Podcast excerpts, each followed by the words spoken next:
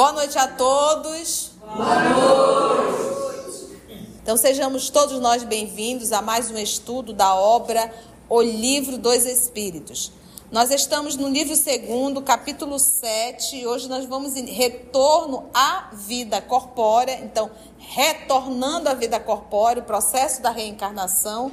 E hoje nós vamos iniciar faculdades morais e intelectuais. Hoje, 20 de fevereiro de 2024. E nós vamos iniciar fazendo a nossa prece de gratidão. Vamos orar?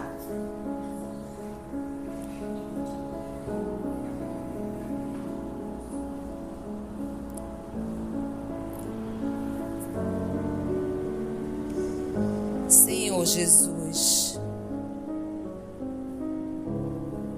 amado Mestre, nosso modelo e guia. Amigos espirituais aqui presentes, trabalhadores desta atividade em particular. Nós unimos os nossos pensamentos, Senhor, para te agradecermos por mais uma oportunidade que nos é dada a cada um de nós de estudarmos o livro dos Espíritos uma oportunidade de novos aprendizados, novas lições, uma nova oportunidade para pensarmos, meditarmos em exatamente no que estamos fazendo de nossas vidas. E uma oportunidade de lições para adquirirmos, Senhor, mais responsabilidade com a nossa vida, com as nossas atitudes, com as nossas escolhas. Nós te pedimos a permissão para iniciarmos mais um estudo. Te rogamos, divino amigo, o amparo da espiritualidade amiga para envolver e amparar a todos nós aqui presentes. E que em nossa oração, que essa vibração, Senhor, possa chegar nos nossos lares, mas também em tantos e tantos outros lares nesse nosso planeta Terra. Graça te damos e te pedimos a permissão para iniciarmos mais um estudo. Que assim seja.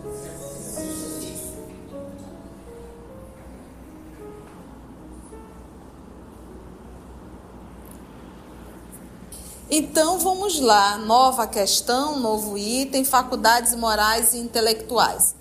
Nós temos que entender que as perguntas que o professor Denizar está realizando, e algumas já foram dadas, inclusive, porque em revista espírita é dito exatamente o quê? De um caderno com quase 50 perguntas e respostas que foi dada a Kardec. Kardec coloca isso na obra Revista Espírita, mas que esse material foi necessário catalogar, foi necessário separar. Então, muitas perguntas, muitas respostas chegaram ao professor Denizar e ele precisou separar e catalogar tudo aquilo. E outras, obviamente, ele foi aumentando, foi é, é, construindo toda essa linha de, de perguntas e respostas. Então, não se tinha a ideia de como ocorria a reencarnação, não se tinha a ideia por que, que um é de um jeito e outro é de outro jeito, porque um é extremamente moral e outro não por que, que um é extremamente inteligente e outro não? Então, o professor Allan Kardec ele foi fazendo as perguntas pautado naquilo que ele estava descobrindo. Então, a doutrina espírita era uma doutrina nova, estava começando. Então, tanto é que é, chega às vezes a ser um pouco estranha as perguntas, mas porque a gente está olhando pelo nosso prisma de hoje. Nós temos que olhar o texto no contexto que ele estava inserido naquela época, entendestes? Então vamos para a pergunta? Ele desmembra assim, como se o espírito entrasse no corpo, né? Ainda não tinha muita ideia desse processo da reencarnação. Então todos nós somos um espírito, uma individualidade, fomos criados todos com o mesmo princípio, mas não no mesmo tempo.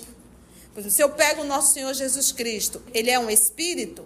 É foi criado como eu, como cada um de nós, um espírito simples e ignorante? Foi. Mas ele foi criado no mesmo dia que eu fui criado? Não. Então ele é um espírito bem mais velho. Tanto é que ele é o governador do planeta Terra. Vamos pensar. Será que existe algum espírito que foi criado antes de Jesus? Sim. E será que esse espírito que foi criado bem antes de Jesus é mais evoluído do que Jesus? Pode ser. Não necessariamente, mas pode ser. E tem. Então, do jeito que o nosso Cristo ele é responsável pelo planeta Terra, nós devemos ter espíritos que são responsáveis pelo sistema solar. E nós devemos ter espírito que é responsável pela nossa galáxia.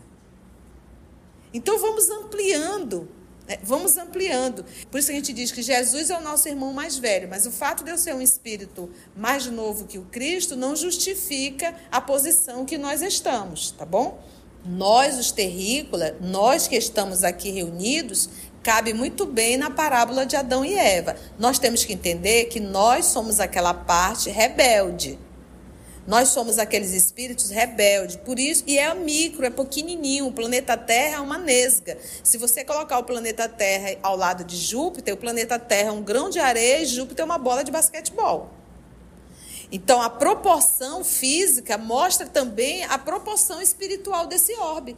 Então, não é uma regra e não é a maioria que se rebela, é a minoria. E somos nós, nós temos que ter consciência disso. Isso não é para a gente se diminuir, mas é para a gente entender a nossa condição. Então, a parábola de Adão e Eva foi dito: olha, vocês podem comer qualquer fruto, só não da árvore proibida. E eles desobedeceram e foram lá e comeram o fruto proibido. Maçã não tem nada a ver com isso, coitada. Era um fruto, um fruto, porque é uma simbologia mostrando a desobediência do ser hominal. Entendeu? Eva representa a humanidade terrena. E o Adão, o Adão, o homem, o ser hominal. Então a gente tem que começar a parar a entender rebeldia. Por isso que para gente um filho rebelde ele é muito complicado. Um filho rebelde ele tem muita dificuldade de disciplina, ele tem muita dificuldade de seguir as regras. Somos nós. Nós somos indisciplinados e não suportamos regra. Nós queremos sempre fazer do nosso jeito. Entendeste? A gente tem que ter consciência disso nesse processo de evolução. Então vamos lá, questão 361 de Livro dos Espíritos. Qual a origem das qualidades morais, boas ou más, do homem? Qual é a origem? Kardec aqui está tateando. Por que, que uns são pessoas boas e outros têm pessoas tão perversas? Por que, que existem pessoas que desenvolvem tanto a inteligência e outros não? Então, diz, qual é a origem? Da onde é a origem? Uma qualidade moral ou uma atitude má? Qual a origem? Você tem sete filhos. Por que, que cinco são super dóceis e tem dois encapetados? Qual foi a origem desses dois serem encapetados se eu dei a mesma educação para todos? Entendeu? Qual é a origem? Essa é a pergunta de Kardec. Qual a origem das qualidades morais, boas ou más, do homem? Resposta: são as do espírito nele, num homem encarnado. Porque o corpo não pensa. O corpo, ele é uma, uma roupa, gente, é um uniforme. O corpo, ele é um uniforme, só isso. Ele não pensa, ele não. Essa história de dizer a carne é fraca, isso é conversa fiada. É o caba que está encarnado nesse corpo que é danadinho. Entendeu? Então, quem decide tudo é o espírito. O corpo físico tem necessidade? Tem necessidade para se manter vivo. Mas nós podemos viciar o corpo. Por exemplo, você tem um estômago programado para comer um determinado limite. Tanto é que ele diz: chega. Você, com uso indevido do livre-arbítrio, diz o quê? Eu quero mais. Aí o que, que vai acontecendo com o estômago? Ele vai dilatando. Você está viciando o seu organismo. Mas é eu, espírito, que decido, não é meu corpo. É eu, espírito. Então, eu sou o ser pensante, eu sou o ser. Por exemplo, quando eu como pudim, as papilas gustativas vai me provocar o sabor. Eu posso gostar tanto desse sabor, que aí é o prazer, o prazer que eu sinto, e aí eu, eu me viciei nesse prazer. Eu quero sempre sentir esse prazer. E haja pudim, haja pudim, e haja pudim até eu ficar diabética. Então, isso para tudo, mas é o espírito que se viciou no prazer. Então ele diz: são as do espírito nele encarnado. Então a origem boa ou má é do espírito. Quanto mais puro é o espírito, mais o homem é propenso ao bem. Então você tem lá seus filhos, você vê que tem um que tem uma capacidade de ser dócil, amoroso, consegue entender, e tem uns encapetadinhos que não adianta. Mas aí mostra que aquele ali você precisa estar mais atento para educar. Porque o fato de ser um espírito que traz uma propensão ao mal, isso não quer dizer que ele vai ser mal. Para isso a infância. Entendeu? Para isso a infância. A missão dos pais é a maior da terra. A missão da mãe é a maior. Quando um filho nasce com propensão ao mal, a primeira coisa que os pais têm que identificar é aquele menino que quer furar o olho do gato, né? É aquela menina que briga demais com outro irmão, né? Então você vê uma propensão, porque se a gente pega o livro Renúncia, a gente vê Alcione pequenininha, que é um espírito de Círio, a docilidade daquela criança. Ela queria ajudar a funcionária da casa na cozinha, não é verdade? Ela quando chegou a criança que teve que ser adotada, que ele era todo feinho, as mãozinhas tortas. E ela disse: Olha, mamãe, como ele é lindo, deixa, eu cuido dele, eu cuido, mamãe, eu cuido. Se fosse uma outra. Você está entendendo? Então, mostra a nobreza daquele espírito na infância. É comum achar uma criança assim? Não é. Não é.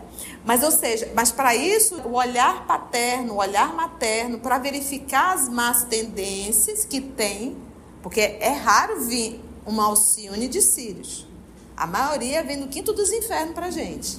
Como nós também viemos. Então eu tenho que estar atento às más tendências desse irmãozinho, dessa irmãzinha que eu vou chamar de filho e filha, para eu corrigir.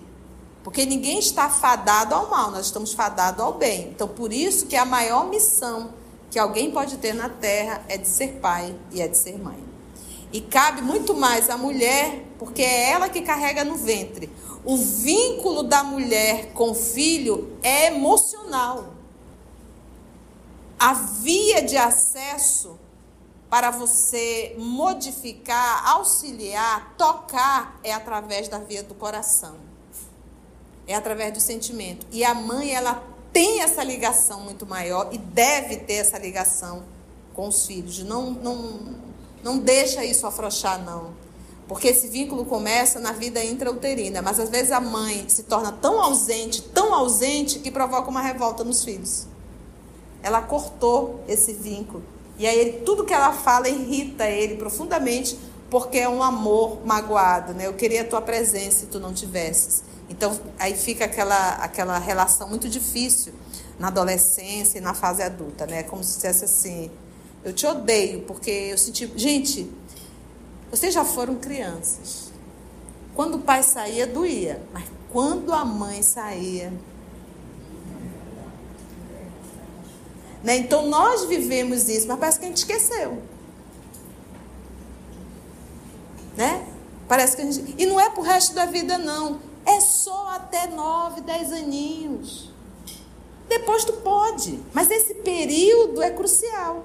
E é o período da educação. É o período que tu olha o cãozinho. Mas olha, eu vi um vídeo de uma garota que ela estava brincando com o irmão, ela puxou o brinquedo e ele mais forte, puxou e conseguiu ganhar. Sabe o que, que ela fez? Ela se jogou no chão de uma tal forma, como se ele tivesse empurrado ela.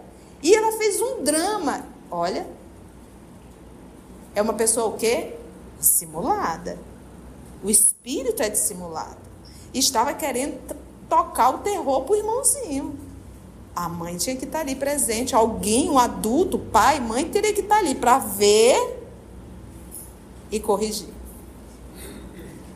Agora, se a mãe chega, já vê a cena, você empurrou a sua irmã, não bata. E ela diz, pô, ganhei, então vale a pena mentir. E ainda corre o risco da mãe tirar o brinquedo da mão do menino e dar para ela. Pronto, qual foi a lição que ela aprendeu? Vale a pena ser dissimulado. E eu vou continuar. E vai, gente. E vai. Então é na infância, aqueles primeiros anos, a primeira infância, aquilo ali tem que estar muito atento. E essa é a melhor época para corrigir. Melhor fase. Então é sempre lembrar assim: eu sou mãe, sou pai, não é de um anjo. Eu sou mãe, sou pai de um espírito que precisa de aperfeiçoamento. Por que eu estou falando isso? Porque ele nasceu na Terra. Se fosse um espírito nobre, estaria nascendo em Júpiter. Se nasceu na Terra, traz encrenca. Ao qual eu, como mãe, como pai, tenho missão. Missão é uma missão de educá-lo. Para isso eu preciso estar atento. 361A. Parece resultar daí que o homem de bem é a encarnação de um espírito bom. Quando ele fala em um homem, ele está falando da personalidade. Entendeu? A personalidade. Então ele diz assim: parece resultar daí que o homem, a personalidade de bem, é a encarnação de um espírito bom e o homem vicioso a de um espírito mau? Sim. Reconhece-se uma boa árvore pelos seus frutos. Pronto. Não, ninguém regride. Não há regressão. Se eu ainda faço mal, foi porque eu ainda não progredi. Um progresso moral conquistado não tem mais como perder. Se eu ainda caio em determinados pontos, é porque eu já venho caindo há milênios. Isso não é novidade. O que, que é novidade para gente? É fazer o bem. Isso é novo. Fazer o mal, não. Isso aí é repetição. Já vem fazendo isso há milênios. Ele diz sim, mas dizeis antes que o homem vicioso é a encarnação de um espírito que imperfeito, porque ele usou o espírito mal. Esse, ele, olha, pergunta, olha só como eles estão atentos às palavras. O Kardec perguntou: parece resultar daí que o homem de bem é a encarnação de um espírito bom e o homem vicioso é de um espírito mal. Então, ou seja, Deus cria espírito bom e espírito mal? Olha só a atenção. Aí ele diz assim: Mas dizei antes que o homem vicioso é a encarnação de um espírito imperfeito porque ele vai chegar à perfeição. Ele é perfectível. Pois, do contrário, poder-se-ia crer na existência de espíritos sempre maus, a que chamais demônios. Entende? Então, é uma escolha nossa permanecer no erro. E quando a gente pensa em mal, a gente só pensa assim, um ladrão, um assassinato, né? A gente pensa assim, coisas assim horrendas. Gente, os piores crimes que são feitos na humanidade é quem está de salto alto e paletó. Porque aquele que assalta, ele mata um. O que está de salto e paletó mata às vezes uma humanidade. Você sabe, o maior desvio público no nosso país é na área da saúde. E morre gente todos os dias por falta de uma medicação, de um tra... Às vezes eu, eu sinto a, a frustração de um profissional da saúde sabendo como pode tratar e não ter a medicação para tratar. Isso deve ser frustrante, desesperador. Não é verdade? Mas é. Então isso é um mal? É um mal. Então nós vivemos em um planeta em que se desvia dinheiro público de tudo. E, e é uma guerra silenciosa, porque morre gente do mesmo jeito. Torturado. Friamente. Com a indiferença. Então isso é mal. Isso é perversidade. E você esbanjando, comendo, como se nada tivesse acontecido. Então, diz Emmanuel, e aprendemos, isso gera um processo expiatório muito, muito grande. Então, não nos deve provocar revolta, mas piedade, porque teremos que prestar conta. Verdade? Então, isso é mal. Então, muitas vezes a pessoa está ali, linda, bela, maravilhosa, né? toda, né? né? E é uma pessoa perversa. É um psicopata. O psicopata, ele, ele é calculista. E ele se desassocia totalmente da emoção. Então, quando falarmos em espírito mal, não pensa nessas barbaridades que a gente vê por aí. Isso é só a ponta do iceberg. Temos muita maldade ainda no nosso planeta, mas muita mesmo. 362. Qual o caráter dos indivíduos que encarnam espíritos travessos e levianos? Ele coloca o indivíduo como se fosse uma pessoa à parte do espírito. O indivíduo, ele é o espírito. Mas era porque ele estava tateando. Então, qual o caráter dos indivíduos em que encarnam espíritos travessos e levianos? O que, que você acha? Como é que é o caráter dessa pessoa? Qual o caráter de um, de um, de um humano que tem encarnado nele um espírito leviano? O que, que vocês acham? Leviano. São indivíduos estouvados, ou seja, imprudentes, levianos, maliciosos e algumas vezes maléficos. Maléficos. Então, o caso da garotinha que nós trouxemos, ela era o quê? Maliciosa. E, e mostra, gente, a criancinha ela mostra isso. Ela começa a exteriorizar porque ela traz as suas tendências, boas e ruins. E a função é o quê? Podar e cortar. 363. Os espíritos têm paixões de que está isenta a humanidade? Ou seja, quando eu estou na condição de mundo espiritual, existe paixão para eu, espírito, e que quando eu estou aqui na Terra, a humanidade terrena não tem? Entende? Algum tipo de paixão que eu tenho só em espírito, mas é que aqui na Terra nós não conhecemos essa paixão. Entendeu? Esse sentimento. Resposta: não.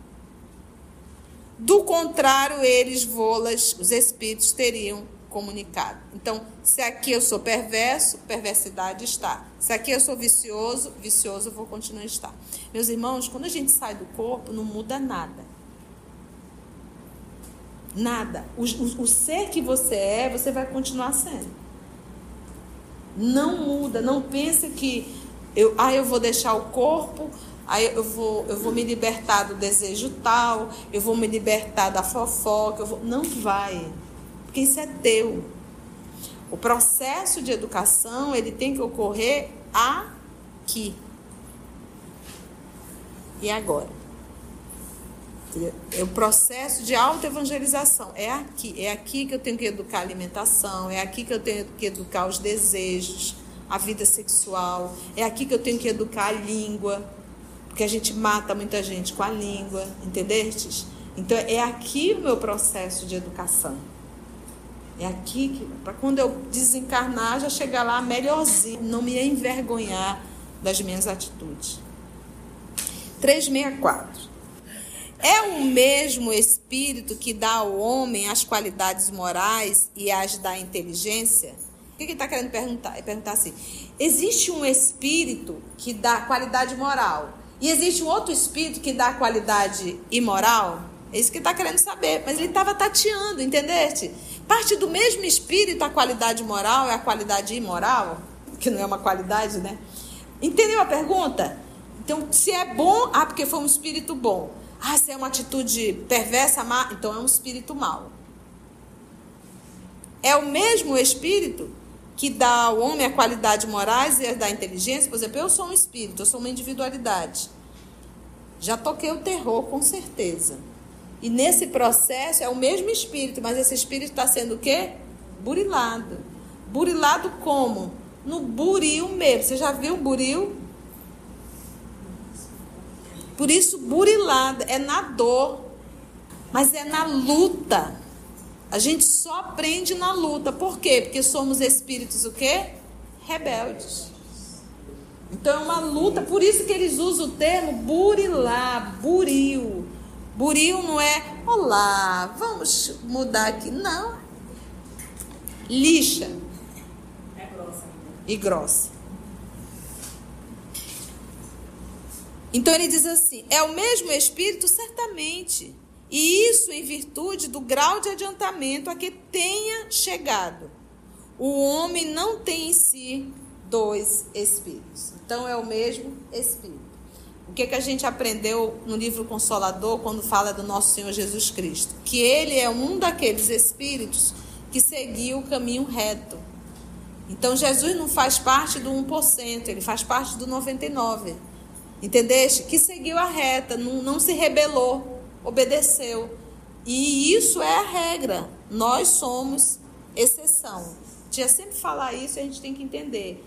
O terrícola ele é uma exceção, não é a regra. 99% da criação divina segue o caminho do bem e sofre bem menos.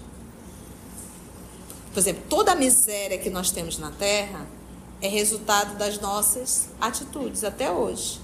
Então, o cidadão que vai lá para fazer um tratamento, ele sofre porque não tem a medicação. Quem que está construindo esse sofrimento é Deus? É a própria humanidade terrena. Qualquer ser humano que encarnar na Terra, vamos pegar o Cione, livro Renúncia, de Sírios, tinha alguma coisa para espiar? Não. Precisava vir para cá? Também não. Pediu para vir ajudar um grupo familiar. E ela veio para cá, foi mil maravilha? É impossível você entrar no hospício e não conviver com os doidos. Então, qualquer ser humano que venha viver na Terra vai sofrer as consequências de viver com espíritos adoecidos, rebeldes, que somos nós. Então não tem ninguém na face da terra que viva maravilhosamente, não tem. 365. Porque alguns homens muito inteligentes, o que constitui indício de superioridade, são ao mesmo tempo profundamente viciosos. Você conhece? O cidadão é super inteligente, mas extremamente vicioso pegar alguns absurdos. Vamos pegar a área médica de novo. Você estudou todo o corpo humano, você conhece tudo do corpo, fuma, bebe, usa drogas. Como pode? Que inteligência é essa? É igual nós. Nós estudamos aqui o Evangelho, temos todo o conhecimento do Evangelho e vamos lá para a vida e não vive o Evangelho. Qual é a diferença do médico? Porque isso aqui também é inteligência, isso aqui também é sabedoria. Mas se eu não pratico, eu sou um vicioso. Imagina você ser da área jurídica, conhecer tudo sobre a lei e você se vender por uma propina para dar favorável para A, B e C? Isso acontece aqui na Terra? muito mais do que tu imagina. Entende? Então a inteligência não é sinônimo de. Não é. Então, por que alguns homens muito inteligentes, o que constitui indício de superioridade, são ao mesmo tempo profundamente viciosos? Resposta: é que os espíritos encarnados nesses homens, nós já sabemos que espíritos são esses, ainda não são bastante puros. E por isso cedem à influência de espíritos piores do que eles. Aquele que chega por detrás, gente, tu vai ganhar um milhão por causa de uma assinatura. Tu vai perder. O espírito progride numa marcha ascendente insensível, ou seja, imperceptível, nosso processo de evolução. Mas o progresso não se efetua simultaneamente, o moral e o intelectual, em todos os sentidos. Num período, ele pode avançar em ciência, que seria a intelectualidade, noutro em moralidade, que seria a parte moral, que é aquilo que os espíritos falam das duas asas. Ninguém voa com uma asa só. Quando a gente pega o nosso Senhor Jesus Cristo, ele é um espírito crítico, ele tem todo o conhecimento, tanto na área da ciência quanto a parte moral, conhecimento e vivência. Tudo. Inteligência superior. Já tem o pleno controle sobre o ânimos e a ânima, o macho e a fêmea. Porque o que a gente tem que entender que está no corpo físico é, é escola É estágio, são lições. Espírito 9 não tem preferência. Ah, eu quero um corpo feminino. Ah, eu quero. Não, isso é apego, apego à forma. Então, Jesus, quando precisava ser firme, ele acionava o ânimo de dentro dele. Era um pai. E quando ele precisava ser doce, ele acionava a ânima, né? Dentro dele, a mãe. Doce, terno e amável.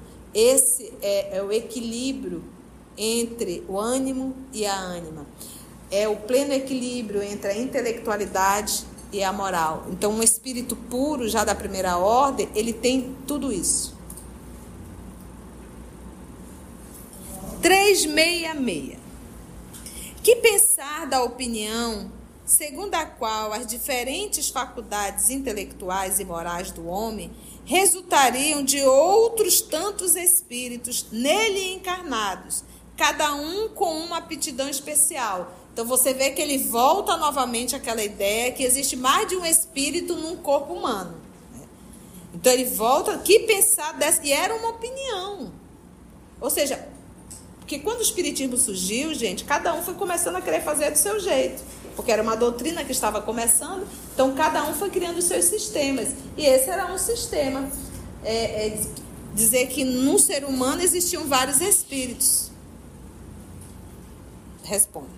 Reconhece-se que é absurda. O espírito deve ter todas as aptidões. Para progredir, precisa de uma vontade única.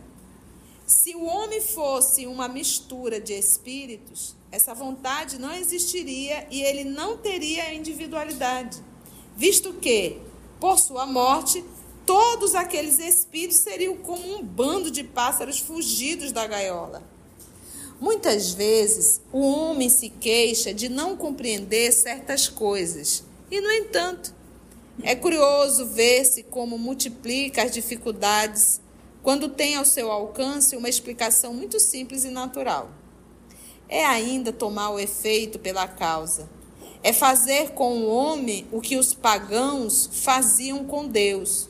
Acreditavam em tantos deuses quantos eram os fenômenos do universo. Deus sol, Deus chuva, Deus do trovão, né? Embora entre eles as pessoas sensatas apenas visse em tais fenômenos efeitos que tinham por causa um Deus único. Então é um espírito e um ser humano. Se temos é, a maldade, é porque nós a cultivamos em nossas atitudes. É um processo de evolução, né, gente? Tia, estamos sempre evoluindo? Não.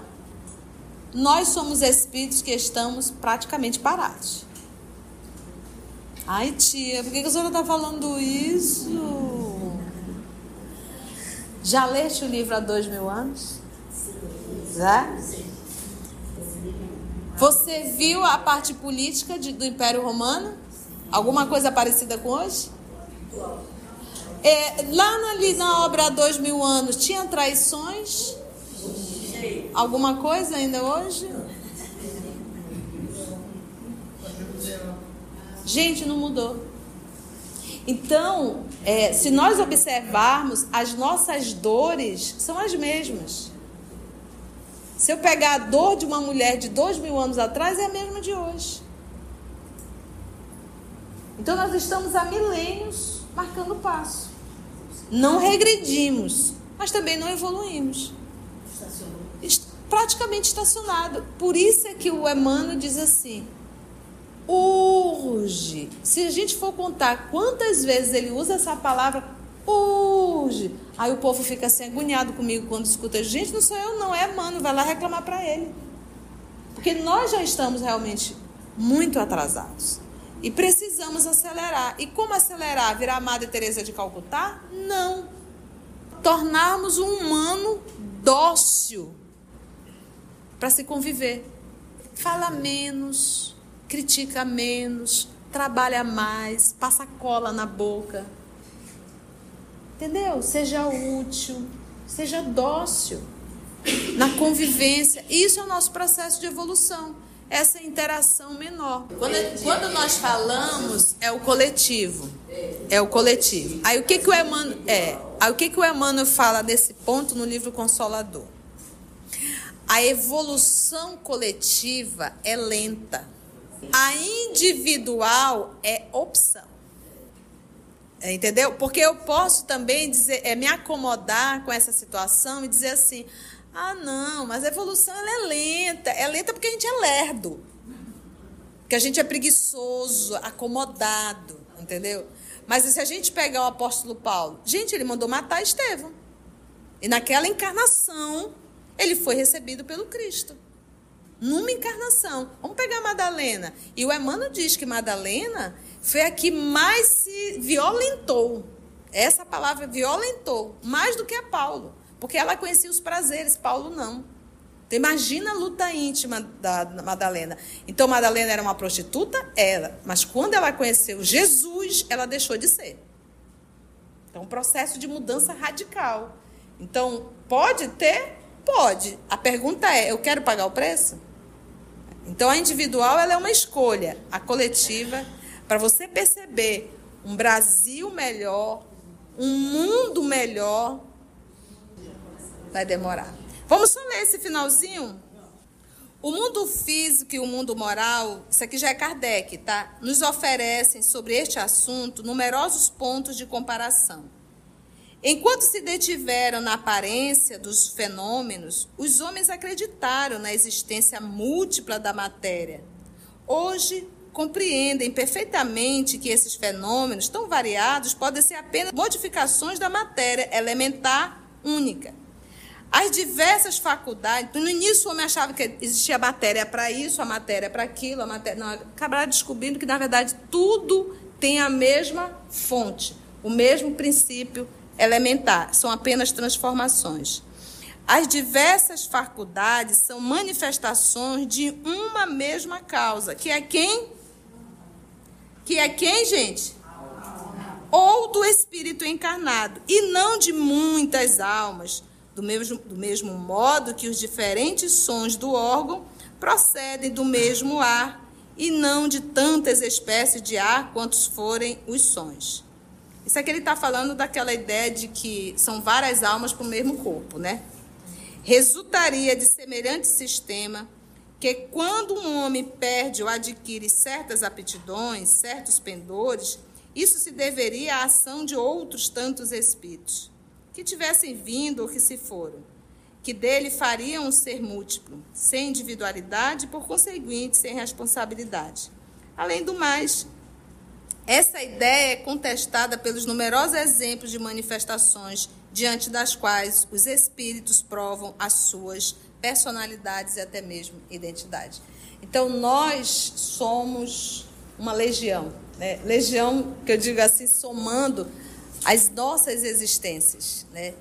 E, tia, como é que eu posso saber realmente quem eu sou, como eu estou? é só prestar atenção nos teus pensamentos. Os nossos pensamentos, eles falam da nossa história do passado. Os nossos desejos e os nossos pensamentos. Então, enquanto ele está no pensamento, se for um pensamento bom, legal, trabalha isso. Se for um pensamento ruim, evangeliza esse pensamento. Você, você conversa com o teu pensamento, bate um papo com ele. Então, imagina uma coisa ruim.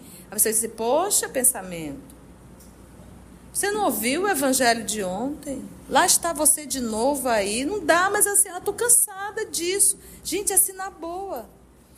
Balançar a cabeça e dizer eu não posso pensar nisso não vai resolver nada. Você tem que ir de encontro e conversar mesmo. Isso é um processo de autoevangelização.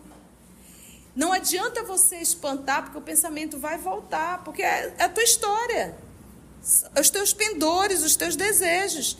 E você precisa educar o pensamento. Com, como é que educar? Conversando com ele, explicando para ele como deve fazer agora. Não mais como um, ser tribal, mas como um ser humano que quer evoluir. Foi bom, gente? Deu para aprender alguma coisa? Se você chegou até aqui o final, deixa seu comentário. É muito importante a gente poder ler o teu comentário. Não esqueça de curtir para que possa divulgar a página dá o seu like, né? E, se possível, faça a sua inscrição no nosso canal e toca o sininho. Porque quando você toca o sininho, o YouTube avisa para você quando o EOS publicar um novo estudo. Então, receba um grande abraço da família EOS Manaus. Assim, concluindo o nosso estudo de hoje e agradecendo o nosso Mestre Jesus por mais este momento de aprendizado, vamos orar?